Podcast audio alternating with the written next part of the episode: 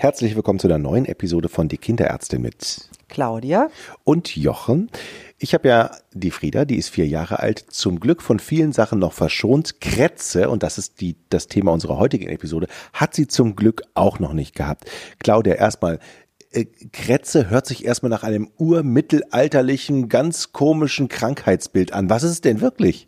Ja, das stimmt. Also ich finde auch der Name Krätze hört sich schon so ätzend irgendwie an, ne? Ähm, das ist eine, eine Erkrankung, die wir auch durch, ähm, durch Tiere bekommen sozusagen. Also das sind äh, im Unterschied zu den Läusen äh, gehört die Krätzmilbe zu den Spinnentieren. Die ist winzig klein und bewegt sich nur ganz, ganz langsam und ähm, gräbt sich in unsere Haut.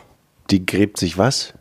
Die gräbt sich in unsere Haut. Aber die ist ja auch nur ähm, 0,3 bis 0,5 Millimeter groß. Also die, die sieht man ja so gut wie gar nicht. Das ist ja nur so ein kleines Pünktchen.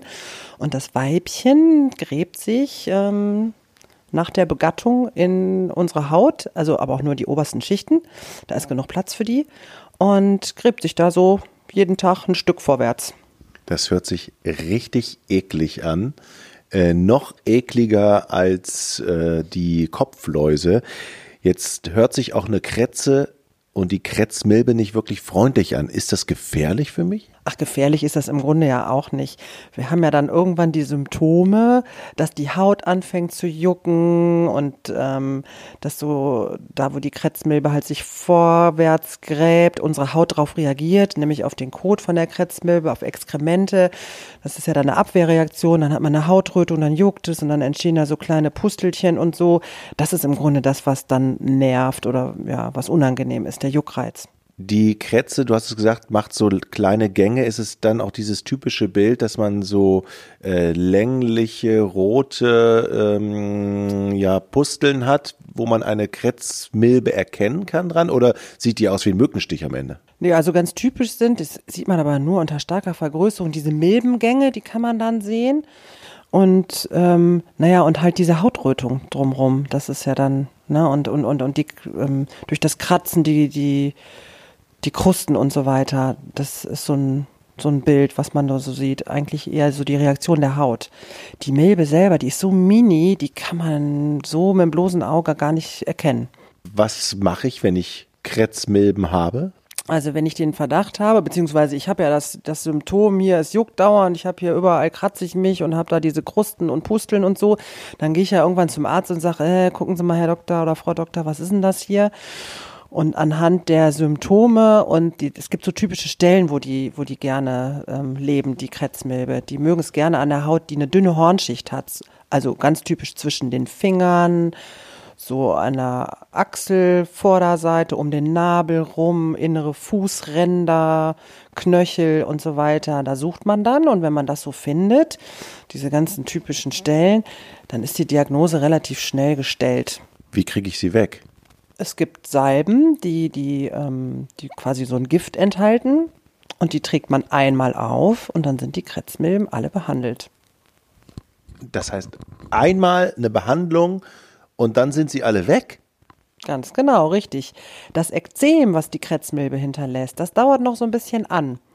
Das ist ja die Reaktion unserer Haut. Also die Milben sind schon alle tot und die Haut äh, juckt aber doch noch so ein bisschen weiter. Das heißt nicht, dass die Krätzmilben nicht alle abgestorben sind, sondern die Haut muss man eben mit Pflegeprodukten, manchmal auch mit Cortison behandeln. Das kann manchmal bis zu vier Wochen dauern. Ich habe mal gehört, und jetzt sind wir beim Thema Mythos, ja oder nein, dass man dann am besten alles, was man anhatte, die ganzen Klamotten aus dem Schrank waschen soll, weil sich dort eventuell auch noch Krätzmilben aufhalten können. Das gleiche gilt fürs Bettzeug. Waschen bei hohen Temperaturen, damit man diese Viecher ähm, tötet. Also die Krätzmilbe kann eine kurze Zeit auch außerhalb leben, aber nur eine sehr kurze Zeit. Ähm, also einmal waschen bei über 50 Grad, übrigens auch bei den Läusen, das reicht vollkommen aus. Dann sind die alle, dann, dann da überlebt keine mehr. Deswegen, also für die Übertragung brauche ich engen Kontakt und zwar mindestens so fünf bis zehn Minuten. Einmal Handschütteln reicht nicht. Deswegen braucht man da auch keine Angst haben, jemandem die Hand zu geben. Da krieg, kriegt man keine Krätzmilben. Die sind nämlich total langsam. Muss ich zum Arzt damit oder kann ich es auch selber behandeln?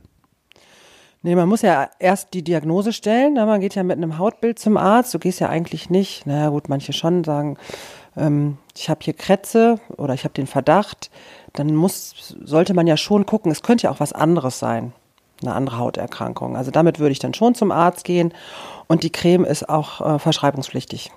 Okay, man kriegt also ein Rezept. Ich fasse mal zusammen. Kretzmilben, die machen so kleine Gänge, die nisten sich, äh, das sind erstmal ungefährliche, ganz, ganz kleine Tierchen, die jucken wie Sau, die nisten sich an Stellen ein, wie zum Beispiel, die ne, ne, keine Hornhaut haben, sondern eine relativ dünne Haut, die graben dann kleine Gänge, daran sieht man das. Man sollte idealerweise zum Arzt gehen, damit man das diagnostiziert und sie gehen schnell wieder weg. Ganz genau. Danke, Claudia. Sehr gerne. Die Kinderärztin.